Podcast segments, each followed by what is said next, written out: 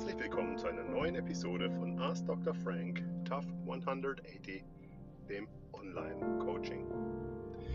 Heute möchte ich die Aufmerksamkeit des geneigten Hörers auf den Philanthropen, Kaufmann, Kunstsammler und Mäzen James Henry Simon lenken, der in der Kaiserzeit unter dem Kaiser Wilhelm II. maßgeblich an der Verbesserung der sozialen und gesellschaftlichen Stellung der jüdischen Bevölkerung in Berlin mitgewirkt hat und dies vor allen Dingen als wohlhabender jüdischer Kaufmann mit dem Werkzeug der Philanthropie und der Nächstenliebe getan hat. James Henry Simon ist äh, am 17.09.1851 in Berlin geboren worden, in eine jüdische Familie und wurde schon in früher Jugend durch seine Verbindungen auch nach England zu einem wohlhabenden Kaufmann mit seinem Bruder zusammen. Man nannte diese beiden Brüder in der Kaiserzeit auch die Baumwollkönige. Also sie hatten sehr große ähm, Erfolge in der Textilindustrie und ähm, die Familie war auch im englischen Bradford mit, also war auch dort äh, fest verankert. Und gleichzeitig zeigte James Henry Simon, der kein Studium absolviert hatte, Zeit seines Lebens schon in relativ früher Jugend und im frühen, frühen Leben ähm, ein hohes Interesse daran, sich für Kunst, Kunstsammlung und wie gesagt Philanthropie zu beschäftigen. Das führte auch dazu, dass er zu einem Gründungsmitglied und einem Freund des Vereins des Berliner Judentums war, ab 1883. Dieser Verein wurde in Berlin des Kaiserreichs gegründet, um dem damals aufsteigenden Antisemitismus entgegenzutreten.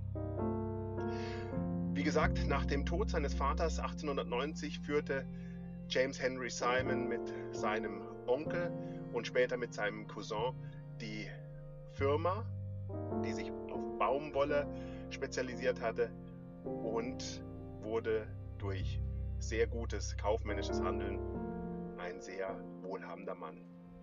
Ihm wurden sehr viele Titel, Ehrungen und auch ähm, Aufmerksamkeit zugewidmet. Unter anderem wurde er zu einem Berater des Kaisers Wilhelm II. Und der Kaiser Wilhelm II. scharte sich mit sehr vielen Unternehmern, die er als Berater um sich sammelte unter anderem zum Beispiel Albert Balin, aber auch Eduard Arnhold, die Bankiers Karl Fürstenberg und Paul von Schwabach oder zum Beispiel auch Emil und Walter Rathenau. Von diesen Männern ließ sich Kaiser Wilhelm vor allen Dingen auch informell, ohne Funktion und ohne Amt, beraten zu Fragen der Integration der jüdischen Bevölkerung im Deutschen Kaiserreich. Gegner dieser Männer, respektive antisemitistische Stimmen, nannten diese Männer früher Kaiserjuden. Dieses Wort Kaiserjude ist ein Wort, das sich sozusagen im allgemeinen Wortschatz in Deutschland oder in der deutschen Sprache leider auch verankert hat. Aber wie gesagt, diese Männer waren sehr wohlhabende Industrielle, sehr wohlhabende Intellektuelle, die damals als informelle Fürsprecher und Berater für den Kaiser ohne Beamtenstatus und ohne ähm, Funktionswürde beratend zur Seite standen. Der Rat war besonders gefragt, wenn es um Belange ging, die sich um jüdische Themen ähm, drehten. Und äh, wenn Sie in Berlin einmal in das in das Scheunenviertel gehen, dann werden Sie sehen, dieses Viertel war früher das Viertel, in dem die, ähm, die meisten nicht wohlhabenden Juden gewohnt haben. Und dort hat Simon oder Simon dann auch zum Beispiel eine Schwimmhalle, eine sehr große Schwimmhalle installiert. Und diese Schwimmhalle trägt auch heute noch den Namen ähm, nach dem Stifter und das war Simon. Ein solches Vertrauensverhältnis wie der Kaiser Wilhelm II. Gegenüber Simon hatte, war auch in dieser Zeit nicht selbstverständlich. Der Kaiser repräsentierte eine erzkonservative Haltung und natürlich, wie wir wissen, auch antijüdische Ressentiments. Simon dagegen war ein Mitbegründer des Vereins zur Abwehr des Antisemitismus und seine Ansichten waren liberal und unter Umständen sogar eher der Sozialdemokratie geneigt. Der Beziehung zwischen diesen beiden Männern hat dies nichts angetan und auch nach der Abdankung des Kaisers 1918 hatten die beiden weiterhin Kontakt miteinander. Simon erwarb relativ früh seinen ersten Rembrandt. Und es ist äh, mehr als wahrscheinlich in der historischen Forschung, dass die intensive Beschäftigung mit der Kunst ihm auch einen Ausgleich geboten haben für die oftmals monoton empfundene ähm, Tätigkeit in seinem Beruf und auch seinem Wunsch, ein geisteswissenschaftliches Studium zu absolvieren. So war Simon zum Beispiel auch Berater beim Aufbau einer hochwertigen Sammlung ab 1880 unter dem Mann Wilhelm von Bode, welcher heute der Namensgeber für das Bode-Museum ist und auch allgemein für die Berliner Museen. Seine Expertise hierzu war auch wichtig, um ihn als Sammler auszuzeigen und auch als äh, preußischen Patrioten. Und äh, so hat zum Beispiel auch Simon dazu beigetragen, dass eine ähm, Forschungsreise nach Ägypten finanziert wurde, die unter seiner Ägide, vertraglichen Verantwortung und finanzieller Unterstützung stand, in der Folge dessen auch die Büste der Nofretete in das Ägyptische Museum Berlin, der heutigen äh, Berliner Museen und dementsprechend auch dem Wilhelm Bode Museum zugeführt wurde. Und diese Büste, die heute sehr bekannte Nofretete-Büste, diese Büste wurde unter anderem auch von Simons privaten Besitz dann an das Berliner Museum übergeben.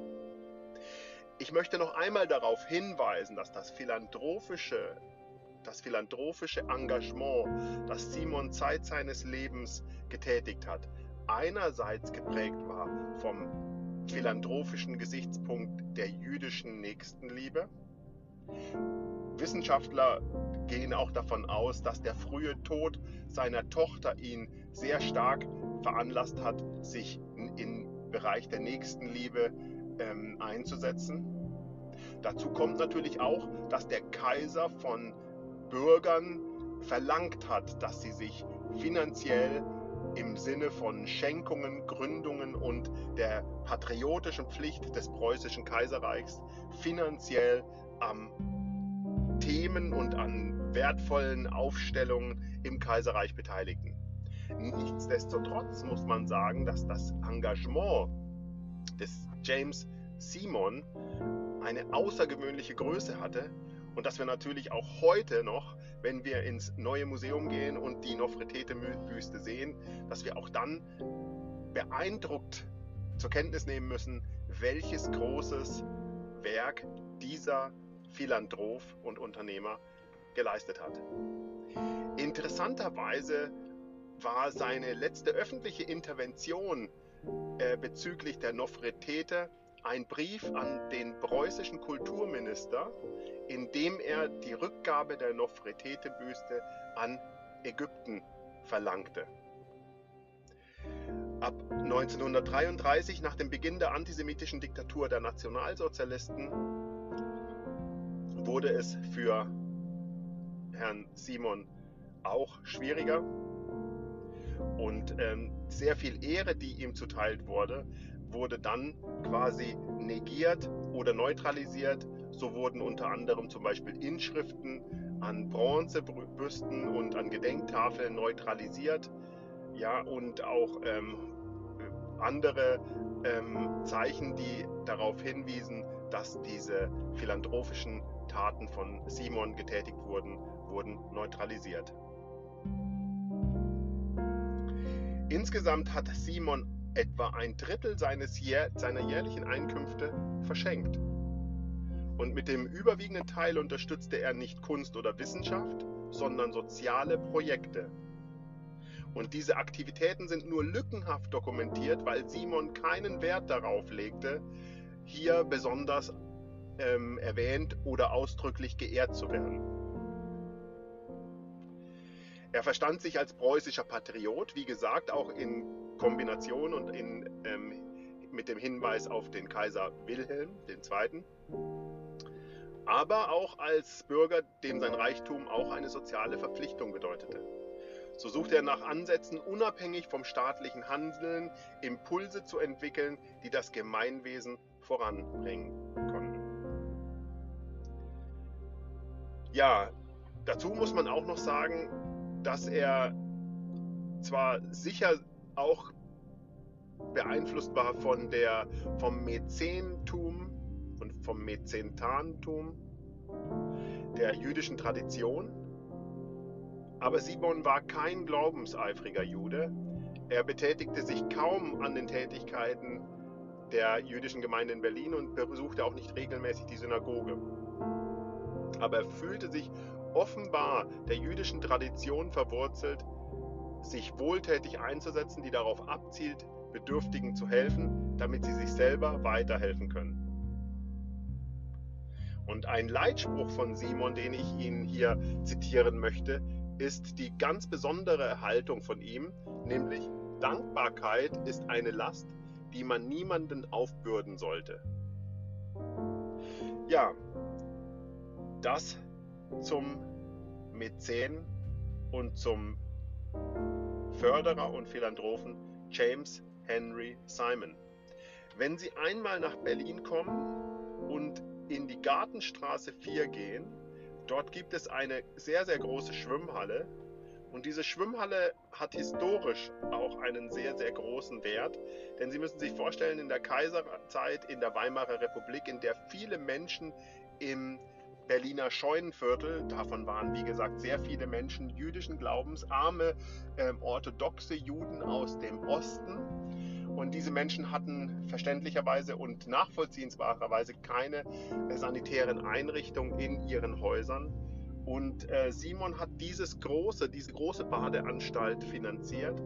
Und es ist äh, im historischen Kontext deutlich ersichtlich, wie sehr sich Simon auch damals über diese Themen bewusst war und wie sehr ihm auch die, das Thema Volksgesundheit, auch wenn dieser Begriff sperrig und gerade in dem Kontext noch sperriger ist, aber wie wichtig ihm der Begriff der Volksgesundheit damals auch war. Und das meinte im Grunde genommen konkret der Ansatz Hilfe zur Selbsthilfe.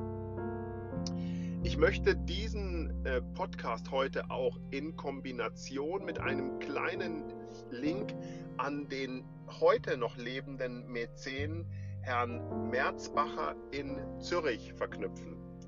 Herr Merzbacher ist auch ein philanthropisch eingestellter ähm, jüdischer Kunstsammler, der sehr engagiert sich mit dem Thema Kunst beschäftigt hat, aber der sich auch sehr engagiert mit dem Themenbereich Nächstenliebe und sozialer Verantwortung auseinandergesetzt hat. Auch hier empfehle ich Ihnen ähm, bei Ihrem Besuch oder bei Ihrem Suchen über das Internet einmal auf die neue Kunsthalle in Zürich zu schweifen und sich die Bilder anzusehen, die der Mäzen und Kunstsammler Merzbacher der Stadt Zürich als Dauerleihgabe zur Verfügung stellt. Sie sehen auch hier, dass Merzbacher ähnlich wie Simon in der Tradition unter Umständen auch von Simon und mit Sicherheit damit einhergehend in einem undurchsichtigen Band der jüdischen Kultur- und Religionstradition eine, eine Verpflichtung eingeht, sowohl der sozialen, dem sozialen Engagement, aber auch der künstlerischen und wirtschaftlichen Prosperität. Und ähm, ich möchte Ihnen an der Stelle ganz persönlich sagen, dass das Werk von von ähm, Merzbacher, wenn man sich die Bilder anschaut, die Merzbacher ähm, an, äh, gesammelt hat, dass diese Bilder sehr deutlich zeigen, anhand zum Beispiel der blauen Reiter, wie sehr sich Merzbacher und seine Frau Gabriele Merzbacher wohl mit dem Themenbereich auseinandergesetzt haben und aus psychologischer äh, Seite und aus psychologisch-historischer Hinsicht möchte ich Ihnen sagen, dass ich glaube, dass man in Bildern sehr, sehr viel mehr lesen kann, als man denkt. Ich persönlich gehe sogar davon aus, dass man durch die Bilder quasi den Zeitgeist und den Geist des Schaffenden lesen und sehen kann. Und Sie sehen also quasi an einigen dieser Bilder, die Merzbacher gesammelt hat, dass die Künstlergruppe der Blauen Reiter die um das Jahr 1908, 1909 im Süden von München in Murnau farbenstrotzende, bunte, expressionistische Bilder gemalt haben, dass diese Menschen im Grunde genommen in dumpfer Ahnung schon gesehen haben, dass auch die dunkle Energie und die dunkle Zeit zum einen immer um uns herum ist und zum anderen aber auch immer zu erwarten ist. Sie sehen dieses Bild bei der Sammlung Merzbacher auch sehr deutlich in dem Bild von Chagall, Jude mit Torarolle. Da sehen Sie also einen jüdischen Menschen, wohl einen Rabbi, der eine Torarolle vor sich trägt und es ist hinter ihm ein Dorf zu sehen. Es ist dunkel gehalten, vielleicht ist es Nacht. Es scheint Winter zu sein, denn die Häuser im Hintergrund sind weiß gezeichnet. Links neben ihm steht eine Ziege und über ihm im Himmel hängt schräg eine Uhr. Und was mich persönlich beeindruckt hat, als ich mir dieses Bild angeguckt habe, wohlgemerkt in Kombination im Sinne und in der Tradition von Merzbacher und auch von Simon, war impulsiv mein persönlicher Eindruck, dass dieser Mann, Chagall in dem Fall, der Maler, sich darüber bewusst war, dass die Juden immer eine herausfordernde Situation hatten, die sie immer zum Opfer und zur Zielscheibe von unterschiedlichsten Emotionen machten. Im besten Fall waren es positive Emotionen, wenn es darum ging, dass die Juden in Anführungszeichen Geld haben. Anführungszeichen Ende. Im schlimmsten Fall sind es die Gefühle, wenn Menschen sagen, ähm, Juden raffen das Geld zusammen und Juden machen das und jenes, was ich an dieser Stelle überhaupt nicht konnotieren möchte, weil es meiner Meinung nach einfach nur aberwitzig und irrational ist. Nichtsdestotrotz bei dem Bild Jude mit Torarolle von Chagall hängt quasi diese Uhr quer, fast wie ein Damokelschwert über dem Juden der die Tora-Rolle aus dem Dorf herausträgt und quasi in Sicherheit bringen möchte. Und dieses Gefühl, dieses Gefühl habe ich auch, wenn ich mich über das Werk von Simon beuge und mir überlege, was dieser Mann alles getan hat, um in den Menschen eine Änderung der psychologischen Wahrnehmung bezüglich der jüdischen Mitmenschen und jüdischen Bürger im preußischen Kaiserreich mitzuteilen. Ich möchte Ihnen meine wohlgemerkt nicht kunsthistorisch untermauerte Analyse des Bildes von Chagall, äh, Jude mit Torarolle, noch ausführen. Ich habe Ihnen gesagt, links in dem Bild ist eine gelbe Ziege ähm, gezeichnet und Sie können mich gerne jederzeit ansprechen, mir Ihr Feedback geben oder auch Ihre Rückmeldung geben, was Sie in dem Bild sehen, wenn Sie das Bild von Chagall, Jude mit Torarolle, betrachten. Aber die Ziege steht für mich für die allumfassend immer vor uns liegende Dummheit der Menschheit. Denn eines in unserer Gesellschaft ist sicher, die Dummheit geht immer schwanger. Und hiermit möchte ich den Kreis schließen und wieder zurückkommen zu dem Philanthropen und Unternehmer Simon. Simon hat Zeit seines Lebens wahrscheinlich gewusst, dass diese dunkle Energie und ungünstige Energie innerhalb der Gesellschaft immer schwanger geht. Welches Erbe wir heutzutage annehmen können bezüglich Simon ist, dass wir versuchen, durch Education und Nächstenliebe Menschen zu triggern, sich auf die positiven Dinge zu konzentrieren und nicht auf die negativen Dinge. In diesem Sinne möchte ich schließen und möchte Ihnen noch einmal den Philanthropen und Unternehmer James Henry Simon nahelegen, der von 1700, also vom 17. September 1851 bis zum 23.05.1932 in Berlin gelebt hat, ein Kaufmann, Kunstsammler und Mäzen war und sehr viel für Berlin, sehr viel für das Kaiserreich, aber auch sehr viel für die Kunstwelt im Allgemeinen getan hat. Damit schließt sich James Henry Simon in direkte Linie mit aktuellen Kunstsammlern und Mäzen und Philanthropen, wie zum Beispiel dem werten Herrn und Frau Merzbacher.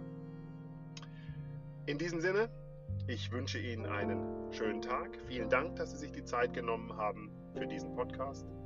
Ich freue mich auch, wenn Sie der Stiftung Hugo Mendel in Zürich Ihre Hilfe angedeihen lassen und ich freue mich, wenn Sie mir Ihre Rückmeldung geben bezüglich dem Bild Jude mit Tora-Rolle von Chagall. Mit herzlichen Grüßen, Ihr Dr. Thomas Alexander Frank.